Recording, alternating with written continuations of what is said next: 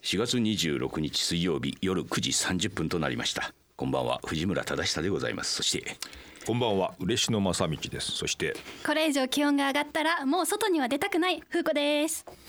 はい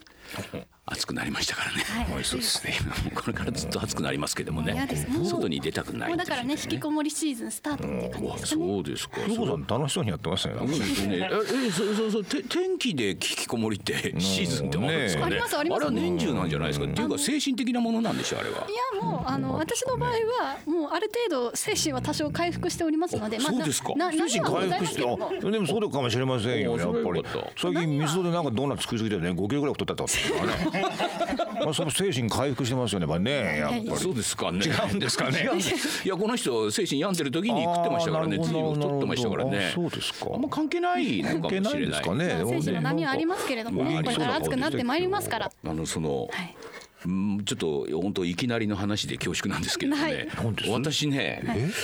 あれ多分ね秘密結社かなんかだと思うんですけどねなんですどうどうしましたあ秘の密結社拘束されたん ですよ。誘拐ですかまあ突然ですねど。どうどういうこそとれです事か件じゃないですか犯罪でし ょいやまあ夢なんですけどね。びっくりして言ってしまいました。もう何のいや話ですか本当にね、あのこう手足をね縛られてですね、おあちょっとねで、うん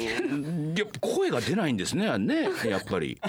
声が出ないんですよ。急急なことそれだあとれですか悲しい割れとかって話ですまかあそれに近いようなものなんでしょうけどもね。でここ声が出ないけど、うんうわうわっていうなんかこうね喉から絞り出すような感じでやってでふっと見るとですね、このチェックの柄を着たですね。暴漢がええ私のまあ腰のあたりというか足元のあたりを押さえてるんですよ。押さえつけてるからなんと身動きならないみたいそうそなの状況がそいつをねこうどかそうと思ってするん手だをけども伸ばした時にですね、もう不意に胸のあたりをこう押されましてですね、押されてそれで「あびっくりした!」あびっくりしたって言って、まあ、声がようやく出たんですよ。で起きたえー、いやそそれでね、うんまあまあずずいちょっと前から、これ夢だろうっていうのは気づいてたんですけれども、まあ、あびっくりしたっていう、言って、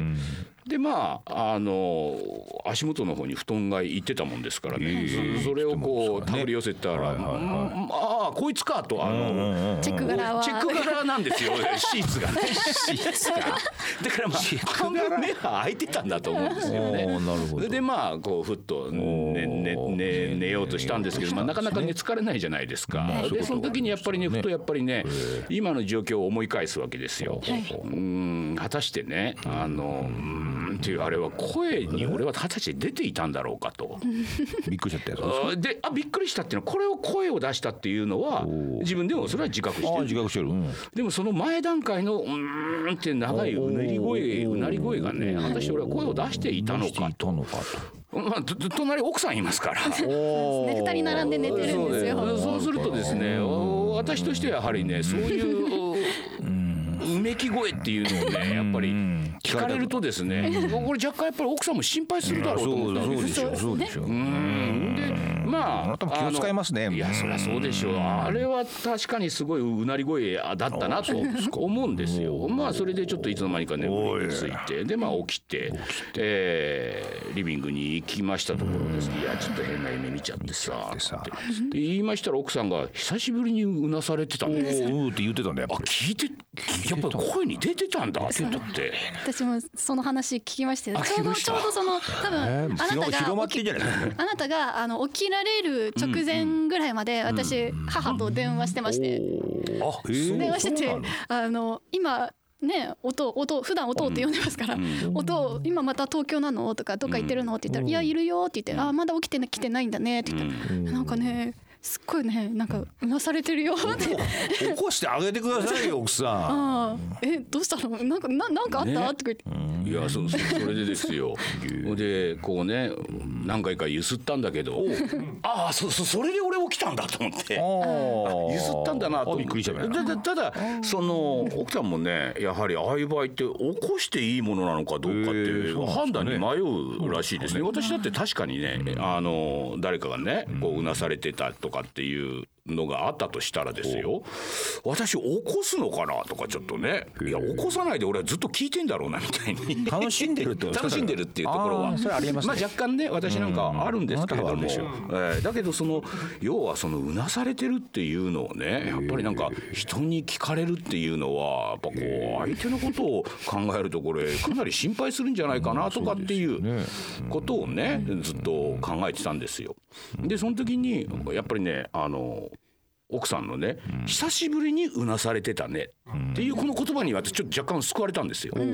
そうか久しぶりにっていうことは俺はそんなしょっちゅううなされてるわけじゃないんだなと。いや久しぶりに聞いたって言ってたから、まあ、この久しぶりがね、先月のことなのかそれとも3年前のことなのかよく分かりませんけれども、まあ、常態化しているわけではないというね、まあ、それを奥さんも多分ねあの言葉の中で含んで言いたかったんだろうとだから私は別に心配してないよみたいなね、えーことだったんじゃないのかみたいなことでね、えー少しこう私も胸をなで下ろしたという そういうことですか。そういうことですね。十回ですかそれ。なんだかね疲れてんのかねみたいな話をしてたんですよいやどうにかでもなんかそのうなされるっていうのってさねやっぱこれなんか精神状態がねやっぱどっかおかしいんじゃないのかっていうか何かあるんじゃないのかって自分もねなんか思ってしまうところあるじゃあなーいなでんかすか。疲れてんのかなとあかのーインフルエンザになった時にね、はいはいあの久々に悪夢を見ましてね。おいおいおいしきりとなんかもう長い棒 でね、あの暗闇のからつつかれるんじゃないか。きつい話ですよ。うん悪夢だと思ってなんか、その時は多分ちょっとうなったかなと思うんうでなすっけたど。ねうなったうなった私なんかその二十歳19ぐらいの時にうちのばあさんが亡くなった時からなんかやたらその金縛りに遭うっていうのがもえうえええ金縛り状態化してきてでこれはですね寝る前にねなんか結構頭使ったりするとなるそんうでですすよかね。それするそうですかねとはいはい体がそんなに疲れてないんですけどもなんかいや覚醒した頭が覚醒したまま寝てますんでなんか暴走してるんですよ。そうですね。幻覚見ちゃってるじゃんそうそうそうそうそうなんですよね。で体が動かないんですよ。ねだから多分ちゃんとしたメカニズムが多分なんかあるんですよねきっとねあるとは思うんですけどもね、そのうなされるっていうのがね、なんか私ね、じゃあね、なんで秘密結社に ね、拘束されたのかそれ秘密結社で名乗ったん ですかと、いや、わからないです。だだだだだってそういうことするの秘密結社ぐらい。 でででその時にですよやっぱり夢の中で考えるわけですよなぜ俺はいや俺には全く身に覚えがないとは言えないような何かがあるような気はしたんですよ そこら辺もちょっとね自分の中でねそれが何かは分からないですなよんか拘束される原因でもその拘束される理由がねなんか思い当たらないでもないみたいなねそう言われてみるとなんか見ると拘束もありえるなみたいな確かにねなんかそれを夢の中で自分で自覚してたっていうところもなんかねちょっとねあーあんまりよろしくない恨みを買われてたかっていうと、うんなんかやましいようなねうんそうそうそうそうそうそう俺は全く身に覚えがない無実じゃないかとは言い切れなかったっていう自分がねなんかあったっていうねねなんかそそんなのもねありましていろいろこう複雑なこうほんのね何分かの話なんでしょうけれどもね面白いですね相変わらずあなたね。 ということがねつい先日あったということでございますねいやね。今日も入りからそういう話でいやちょっとね秘密結社に捕まったところそこだけ聞いてすぐトイレに出したらもんびっくりそうびっくりですね大丈夫かな。そうそうですね。ちょっとメールとりあえず一枚読んでみましょうか。ははい、えーラジオネームなみさん藤村さん嬉野さん風子さんこんばんはお久しぶりでございます、えー先日クラウドファンディングのリターンの一つである収録の動画を、えーアーカイブで見させていただきました、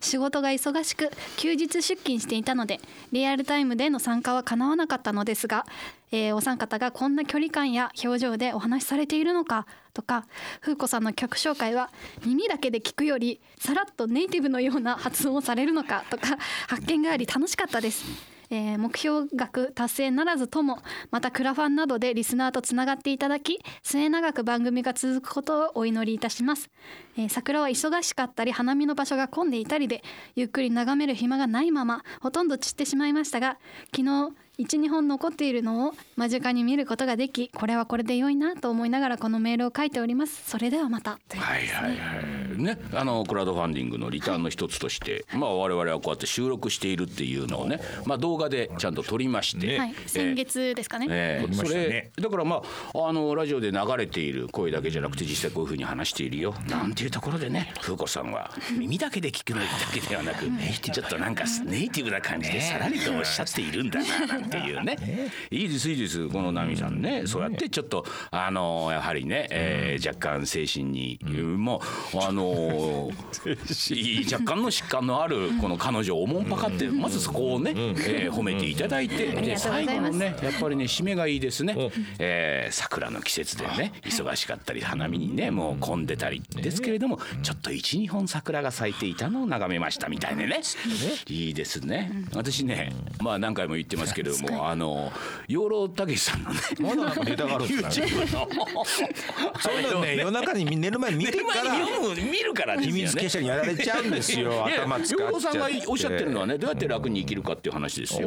でまああの学生との対談みたいなね、おううん、学生の前で講義してるみたいな話がありましてねおうはで皆さん今幸せですかみたいなねおうアンケートを取ったところまあ若い人たちはね割と幸せですと、はいやその幸せの理由っていうのはねあの私は私を助けてくれる友達がいるし私のあのいろんな悩みなんかもね聞いてくれる友人がいるとか、えー家族の関係が非常に良好だとかだから幸せだみたいなことをね書いているの理由がまあほとんどまあそうなんですよね。まあそれに対して養老さんがですね、うん、人間関係っていうのだけだと、これは確かに皆さん幸せを感じる時もあるけど不幸を感じるのも同じく人間関係によってそうだね人間に一気に不幸に対人ストレスとかあるからうねんいやそれが一番私は危険だと思う、危険うん、花鳥風月というかねいわゆる自然の中って人間は自然の中でいいるんだよっていうことをもっと自覚するとその要は自然っていうものにこうの中にいるということに幸せを感じるという方がもっと視野が広くなるというようなことをおっしゃってましたいやそれはそうだよなそりゃそうだよ気候というのがあったかければこれはええも言われず幸福な気分にもなるしかといって激烈なね天才とかに見舞われたらそれは一気に不幸になるかもしれないしってまあ同じなんだけれどももう一つもうちょっと大きな視野で見ると幸せっていうのはもう少し何気ないところにあるし逃げ場がありますよみたいなことをねおっしゃっててっていうことでいや私それは多分ね自分の中でねあの知らず知らずのうちにそういう感覚はまあ僕の中にはああるんですよ。 あのよかったですようんいや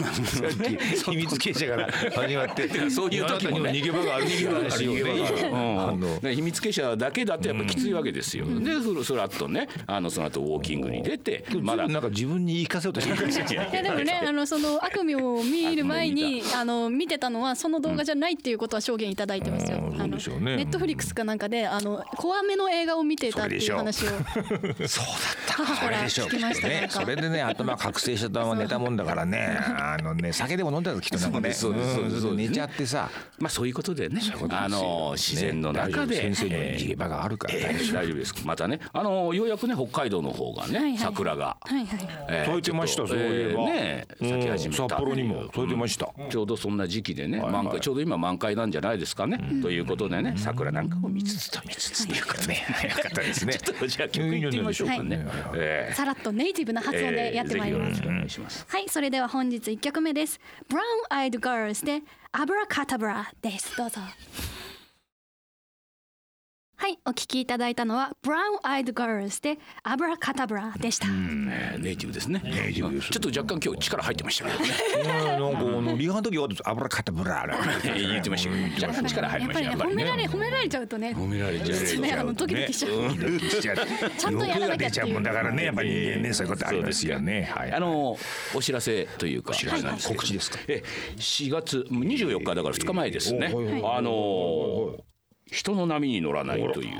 朝日新聞社出版社あの朝日新聞でねあの北海道版でずっと各種で書いておりますコラムが3年分があららららあもうまだ貯まりまして、三年分も貯めたんですか。えその前にですね、あの2冊出しててあれを1冊あたり3年間分をもう九年もやってんですか。 9年なんですよそん私すごい先9年書いてるんですえよーじゃあ私が独り立ちしてからもうずっとはいはいはい書いてるっていう感じですねあらなんかいくつかねだからまあこの子供たちのねお話なんかもネタにこうちゃんなってるんだからなね。何回かね、あの母がだから、ふーちゃんのこと書いてたよってこう切り抜きをね新聞の切り抜きを送ってくれたりとかしてくれてましたのね。ねのギャラでふーちゃんのね仕送りを多分なと思うわけだよね。だからネタぐらい提供した方がいいよ。全然そうですそうです。これがね、あの今回はだからこの3年間分、去年の年末までの分が3年間分が、えーようやくちょっと出ている出ているという。でそうですね。同時に、あの仕事論というこれ嬉野さんと私の対談本というか、うん、これがあのもともと出してたんですけど文庫化されて、えーお安くなってあこれも同じ同時に日えあも2冊同時発売ということでもう出てるんです出てるということでございましてね、ぜひねこちらの方読んでいただきたい、そのあー仕事論の方はですね、新たにその私と嬉野さんまなんかたあちりょましたっねと語り合いまして大体文庫にするときになんかつけますね。つけますなんねか後書き的な、まあ後書きとねいうやっぱかりちちょょっっととなんかプラスアルファ。プラスアルファ同じじゃないですよってなんかそういうな んなるかほどダメ押しのなんかそうつけますえねえ。対談がちょっとちょっとはい関東だかお尻だかお尻にちょっと入っているということでこの2そう冊そう私のねなんかね集英社のねはいはい言葉っていうね分厚い雑誌にねええ数尾石黒なんかも特集される雑誌はいはいはい私も連載をしておりましたですねはいはい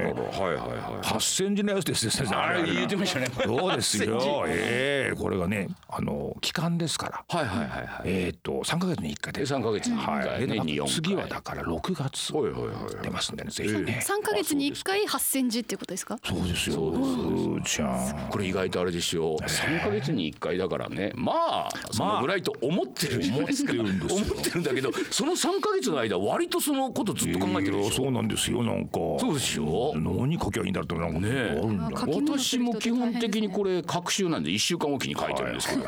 じゃあ1週間丸々ね何も考えねえかって言うと実はそんなことなくてそんなことないですよね割と早く来るんですねこれね早いですよね。割と早く来てですねでだからといって手をつけるわけじゃないんですよ常にねあります よね。 2週間もあんだから私の場合1200字ぐらいですからね嬉野さんの8000字と比べれば大したことない八千字の次の締め切りがね、五、月末なんですよ。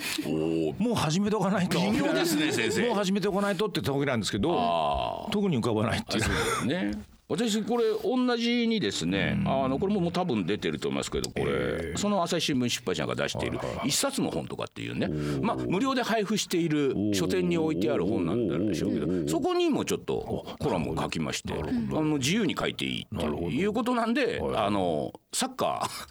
あ、サッカーーなんもかうサ最ッ近カーについて語らさせていただきました。あれはあれはいいんじゃないですか。ええこの間中村健吾さん、中村健吾吾さんと乗っちょてっとお聞話いをて、してて。あこの人本当に聞いてんなと思ってね。ええそうですね中村健吾という感銘人を受がけましたええそれとその対談があったもんですからまあええちょっとねサッカーのこと書いてで対談では好き言わなかったというかあのもう一つありましてですえねそれはあのサッカーってね今海外にどんどん移籍してねヨーロッパのチームにあー日本人がね日本人はいはいはいはがい昔はね三浦和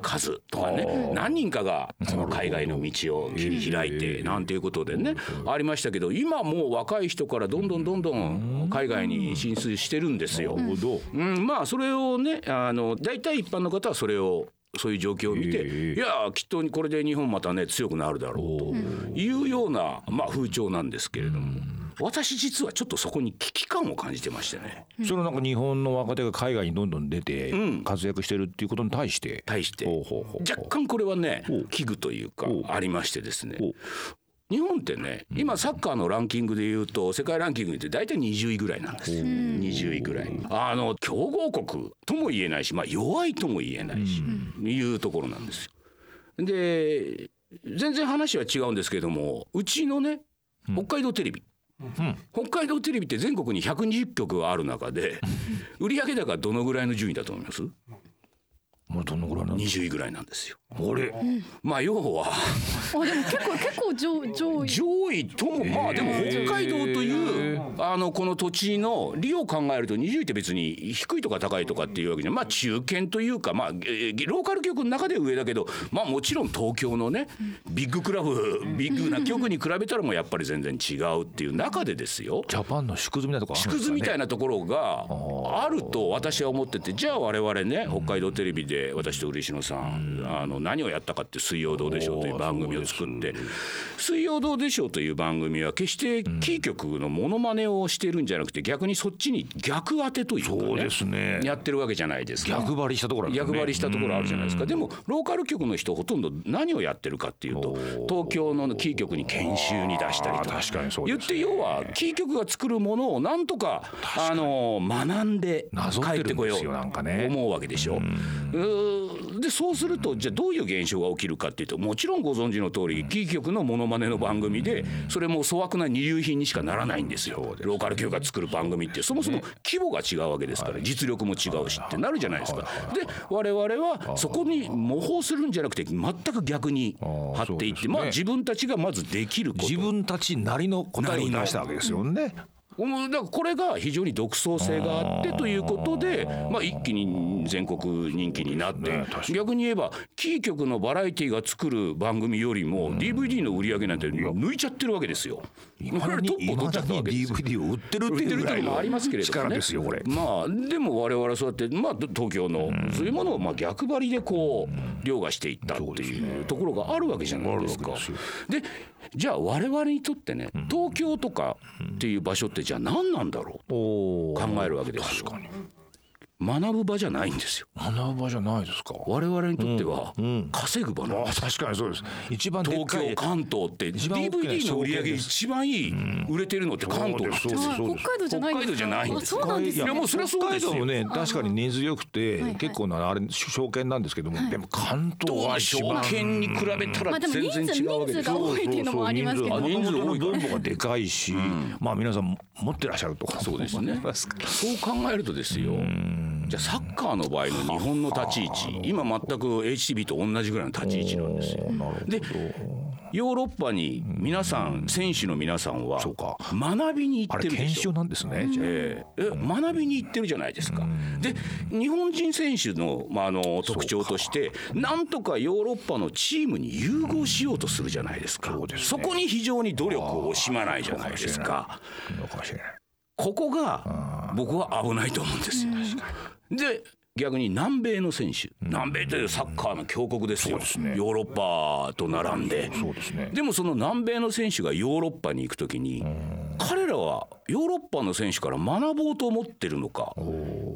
それよりも実は稼ごうと思ってるんじゃないですか普通南米のせすごい技術を持った選手がヨーロッパに行くってことはつまりは稼ぎに行ってるわけですよ彼らはだからそうすると南米の選手っていうのはヨーロッパの中で南米のスタイルというかね自分たちのスタイルっていうものを逆に磨いてるんですよ。あそうしないとヨーロッパの選手と同じことをやってたら南米から選手を呼ぶ必要ないので高い金がもらえないからだから彼らは逆に際立ってヨーロッパの選手とは違う技術を身につけようとヨーロッパの中でもがいてる、それってまあ、だから強くなるっていうねそうすると日本人の選手は結局ヨーロッパの模倣品になってしまう可能性が非常に高いとじ。ゃあサッカーの本場ってヨーロッパじゃないですか。だからまあ。日本の人たちとか他うのんうん海外の方たちもヨーロッパに学びに行くってしてるとするじゃないですか、うん野球の本場って日本じゃないですか日本アいメリやカアメリカですよアメリカじゃない ですかアメリカにもじゃあ日本の選手は学びに行ってるっていうことですか違いますね。これは野球の場合はね、学ぶというよりかは、あれはわうーんどっちかというと名声を上げようとしてるんじゃないですかね。あーなるほどであの実力が高いところで自分の腕を試したいと思ってるとは思いますよ。あーまだでもまだじゃあ違うってこと日本ってもうあね世界のトップになったぐらいアメリカと日本っていうのはほぼ実力的には肩を並べてるわけですよ。野球においてはねだから野球においてはね。でもサッカーはそうではないでしょ。あキー局とローカル局と同じぐらいの実は実力差っていうのがあって、でローカル局は常にキー局に学ぼうとしてそれを模倣しようとしてそれでどんどんどんどんテレビ自体がつまらなくなっているここの危惧が僕は日本っていうサッカーには強国ではないがゆえに模倣をしてそのあの海外に行った選手がそのヨーロッパではこうやってやっているというのを日本に持ち帰ってそれがいいとみんな思ってるけども日本のオリジナリティというか独自性っていうのを多分これから消していくような危険性もあるかもしれないと。だから本当に強い日本人選手だったらヨーロッパに稼ぎに行くと。俺はヨーロッパに行って金を稼ぐんだという心持ちの選手が出てきた時に初めて日本のサッカー強くなるんじゃないのかっていうようなことをまあちょっと書いたっていう。中村健吾さんまた聞いてるんじゃないですか。 いやいやいやいやそうかみたいな思ってんじゃないですかい。やでそれはね多分海外に移籍する選手みんな普通に学びに行こうと思ってると思いますよ稼ぎに行こうと思っている日本人選手ってほとんどいないんじゃないですかね。その時点でまだやっぱり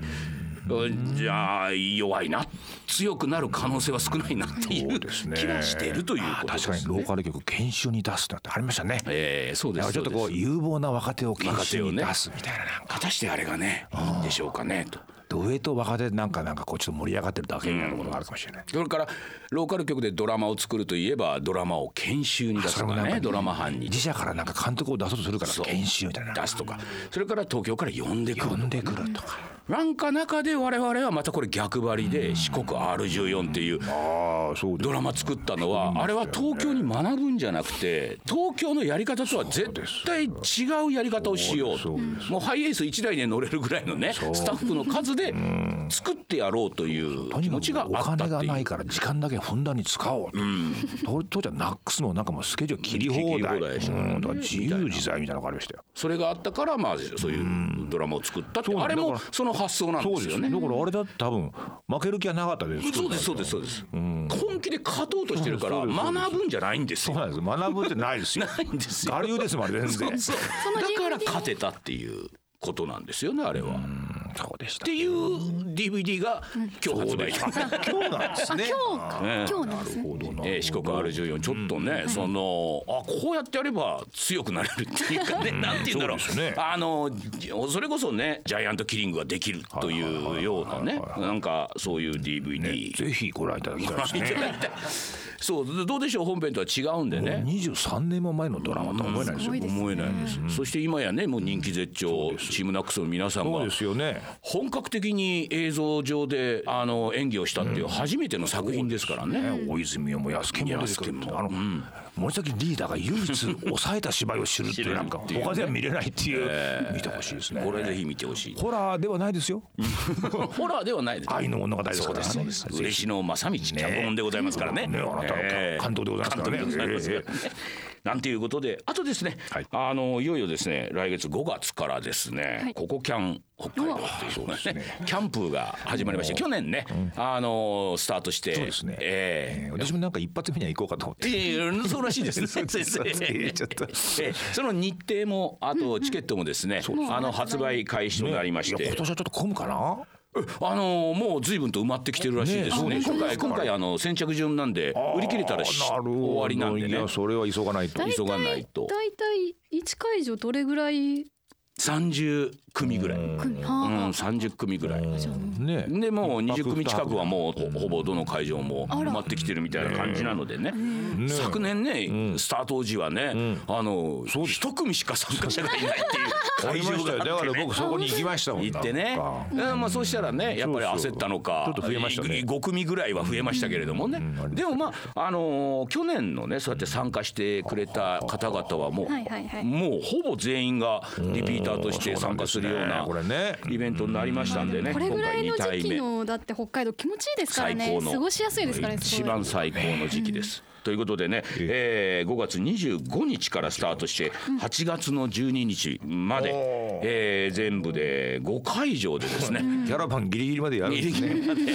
もうほぼ1週間ごとに我々、えーここからはですねテント生活を送るという、で北海道の空気をね、えー皆さん吸いに来てくださいということですね、えーそして、あのー直近ですけども5月7日、えーこれは熊谷八木橋百貨店ね。でね、あなんちゃらホのールでイベントがございます。ございますね私と嬉野さんがやっている、はいまああの藤村嬉野のホームページ、通称どうですというね、えーこちらのお詳イしベいンこトとでが。書いてありますかね。あのー講 談もうこれもね、どうでしょう講談という、どね、うでしょう講談聞きに勝るなんか爆笑の講談があるんで、ええこれはぜひ実体験で聞いてほしいですね。ちょっね YouTube YouTube の方でね上がってますけどねちょっとあの触りの部分だけですけれどもあのあ上がっていますんでね生のちょっとそれを一回聞いていただいて、迫力えがありますからねえで今回はこのたっぷりとはいはい。玉田玉山のです ね講談を水曜どうでしょう講談を聞いていた鬱だをく乗り越えて。そうですそうですんこんにちは彼もそうなんですよ鬱を乗り越えてそれもたっぷりと講談の中に 入ってます入かってますらね。それ笑っちゃうんですけでど。あのー同時にですね、あの HTB 元アナウンサーの佐藤真美さんあ、入ってましたも んね。加藤真美さんもいらっしゃって ですね、トークショーということで、この2本立てということこでん。な手でね、ご飯にこんな手えでー5月ね。 7日、えーゴールデンウィーク